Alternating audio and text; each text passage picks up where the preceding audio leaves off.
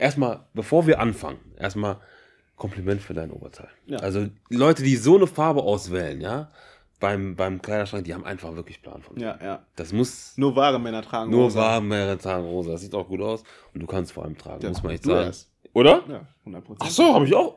Das ist mir gar nicht aufgefallen, siehst du. Butterfly Talk Nummer 14. Let's. Go. Genau.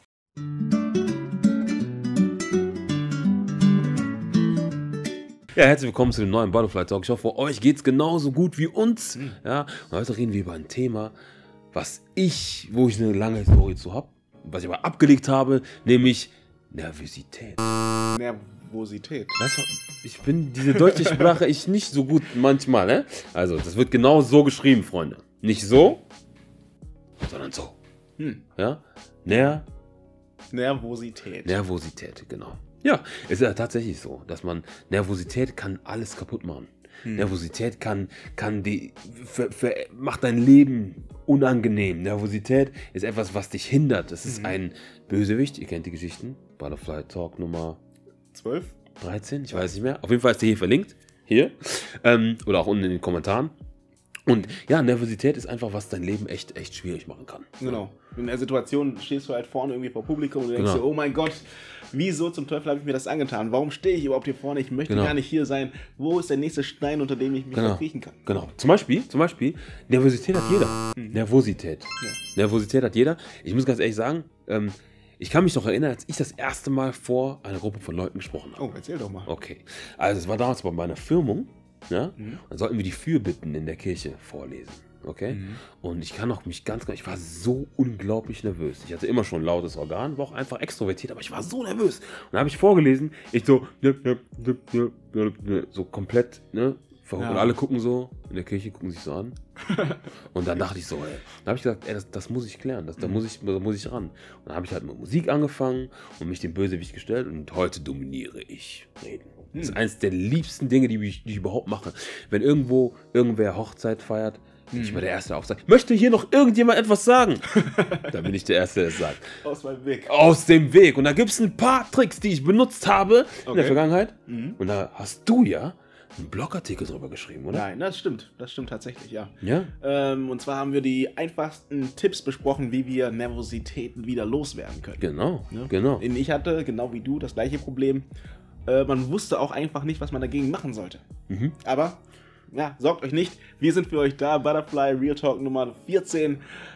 Fünf einfache Tipps gegen Nervosität. Und der erste Tipp ist, bereite dich gut vor. Wir kennen das alle. Wir haben morgen einen Vortrag und wir fangen am Abend davor an, den zum ersten Mal zu üben. Dann stellen wir uns vor den Spiegel, machen den und dann klappt der auch wunderbar. Ne, Wir haben den ja auch an dem Abend gut geübt und am nächsten Tag machen wir das Ganze und äh, es geht wieder komplett in die Hose. Warum?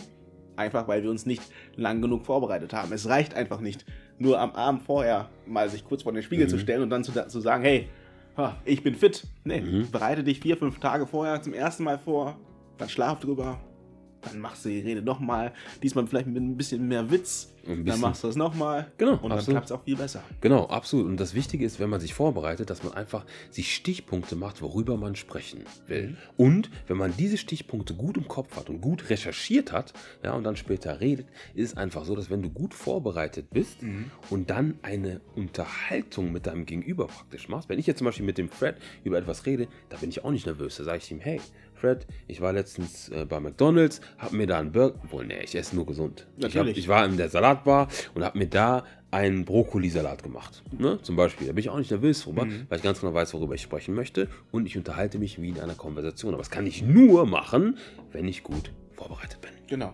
Ja. Punkt Nummer zwei. Punkt Nummer zwei, bereite dich auch körperlich drauf vor. Denn Ja. wenn wir etwas lernen und wir machen das alles nur im Sitzen ne, und wir konzentrieren uns nur gedanklich auf das Thema, ja, dann fehlt der Körper, der, der, der Großteil unseres Körpers fehlt dabei. Wenn wir dann in einer anderen Situation sind, das heißt, wir stehen dann auch vor Publikum, ja, wir haben nicht mehr den Tisch vor uns, sondern die sehen unseren ganzen Körper, Ja. ähm, ja, dann ist das eine ganz andere Situation und unser Körper hat natürlich auch ein Gedächtnis. Genau. Das sogenannte Körpergedächtnis. Ja, das stimmt. Das muskuläre Gedächtnis. Ja. Ähm, Und das können wir auch nutzen, das sollten wir auch nutzen, wenn wir etwas auswendig lernen oder wenn wir uns vorbereiten auf einen Vortrag. Absolut, absolut. Das heißt, du kannst ja zum Beispiel, wenn du irgendwas sagst und ich bin heute hier und deswegen wissen Sie, bla bla bla, zack, Mhm. zack, hast du auch mit deinem Körper, wenn du das immer wiederholst, hast du auch einen guten Anschlusspunkt, Mhm. um weiterzureden. Das heißt, du weißt dann deine Choreografie, wie du dich bewegen wirst, Mhm. wie du deinen wichtigen Punkt nach vorne bringen wirst. Mhm. Und wenn du dein Körpergedächtnis praktisch benutzt, dann kannst du auch besser sprechen. Das gibt dir natürlich auch mehr Sicherheit. Genau, es gibt ja ganz viele Tricks, die du machen kannst, wie zum Beispiel, du ziehst beim Üben die gleichen Sachen an, wie, da, wie du nachher dann vor den Leuten anhast. Ähm, du benutzt den gleichen Stift, ne, du benutzt einfach das Gleiche, um einfach schon während des Übens ein Wohlfühlgefühl deinem Körper zu geben, das dann auch wieder reproduziert wird, wenn du dann irgendwie äh, nervös bist. Ne? Und wenn du es tragen kannst, dann trägst du rosa. Okay? Denn nur echte Männer und Ladies, ihr könnt natürlich auch rosa tragen. Gar keine Frage. Ja. Punkt Nummer drei. Punkt Nummer drei ist, ähm, naja, frag dich selbst doch mal, was ist das Schlimmste, was eigentlich passieren kann? Ja. Und eigentlich ist es gar nicht so schlimm. Ne? Eigentlich passiert ja wirklich nichts. Das nicht das Schlimmste, was passiert. Habe ich auch eine Anekdote zu. Oh, Okay? echt? Ich, war- ich habe damals ja Musik gemacht, Mhm. da hatte ich meinen ersten Auftritt. Ja, und ich war dann noch nicht so trainiert in meiner Stimme, hatte noch nicht so Plan gehabt in meiner Stimme. Es war übrigens auch ein Bösewicht, den ich besiegt habe, deswegen hört sich meine Stimme auch mittlerweile so an. Und es war wirklich so, dass ich äh, aufgetreten bin und ich hatte meinen Song, ich hatte tausendmal geübt, ich habe meine Sachen angezogen, ich habe gesagt, yes, ich bin der krasseste Rapper, huh? let's go. Und ich war auf der Bühne und der DJ spielt meinen Beat und ich rappe und ich war so schlecht trainiert in meiner Stimme, dass meine Stimme nach äh, einer Minute raus war. Und ich hatte voll den deepen Text und alles und die Leute im Publikum nur so, was? Was? Was? Und ich dachte, das war das Schlimmste, was passieren konnte. Mhm. Und zuerst war ich aufgeregt, aber dann habe ich gecheckt, okay, wenn das das Schlimmste ist, was passieren konnte und ich nicht gestorben bin, War es doch gar nicht so schlimm. war es doch gar nicht so schlimm. Und das musst du dir immer wieder vorstellen. Du musst die Erfahrung erstmal machen, weil jeder kann dir sagen, ah, ist nicht so schlimm, ist nicht so schlimm, ist nicht so schlimm. Aber zu sagen, okay, ich mache die Erfahrung mal, dann wirst du auch merken, hey, mach's einfach. Manchmal mache ich sogar extra peinliche Sachen oder irgendwas, damit ich einfach meine Komfortzone noch weiter erweitern Deswegen trägst du diese Brille. Ja, genau. Obwohl die Brille ist verdammt heiß. Habe ich mir sagen lassen. Ja, aber wir kennen auch alle die Situation der Nervosität, ganz besonders, äh, wenn es um Liebesgeschichten geht. Oh ja. Ne? Wenn du man Frauen eine- ansprechen möchtest. Das würde ich niemals machen. Niemals. Obwohl, doch, du hast es ja schon ein paar Mal gemacht. Also, glaubt dem Mann gerade in dieser Sache kein Wort, Freunde. Ja, auf jeden Fall. ähm, das erste Date. Ne, man hat sich schick gemacht, ne, man äh, hat sich mental darauf vorbereitet. Dann wartet man auf die andere Person und man ist einfach nur nervös. Absolut. Und in der Situation muss man sich einfach fragen, was kann das, was kann da schon passieren? Was ist das Schlimmste, was da passieren kann? Und im Endeffekt nehmen wir an, ihr seid auf dem Date und die Konversation läuft nicht vernünftig, äh, ihr versteht euch nicht wirklich gut. Ja, da hast du einfach ein, ein, ein unangenehmes Date gehabt, ja, aber das ist dein Leben ist halt nicht zu Ende. Nicht zu Ende. Und wenn du dich mit der Frau sowieso nicht gut verstehst im Gespräch, musst du dir auch vorstellen, wenn das Date richtig, richtig beschissen läuft, ja, Mhm. und du gar nicht, und die Frau ist, finde ich dich total blöd, dann war die wahrscheinlich eh nichts für dich. Ja. So muss das sehen. Ich, hatte, ich habe eine Geschichte von einem Date, das ich mal hatte, als ich noch in Paris gelebt habe. Mhm. Ich habe damals äh, mich mit einem Model getroffen und wir sind zusammen in ein Pariser Café gegangen, richtig schön am Abend. Très bien, très bien. Oh, magnifique. äh, auf jeden Fall habe ich damals gelernt, wie Horoskope funktionieren und das in, in der Hand lesen und sowas alles. Mhm. Diese ganzen Zaubergeschichten habe ich gelernt. Also habe ich sie hingesetzt und ich habe natürlich gedacht, ich probiere jetzt das alles aus. Ich werde sie damit komplett beeindrucken. Äh, hat sie mir ihre Hand gegeben. Dann habe ich in ihre Hand geguckt. Und man fängt halt normalerweise an mit ganz leichten Dingen, wie zum Beispiel, hey, du hast eine besondere Beziehung zu Wasser. Ne?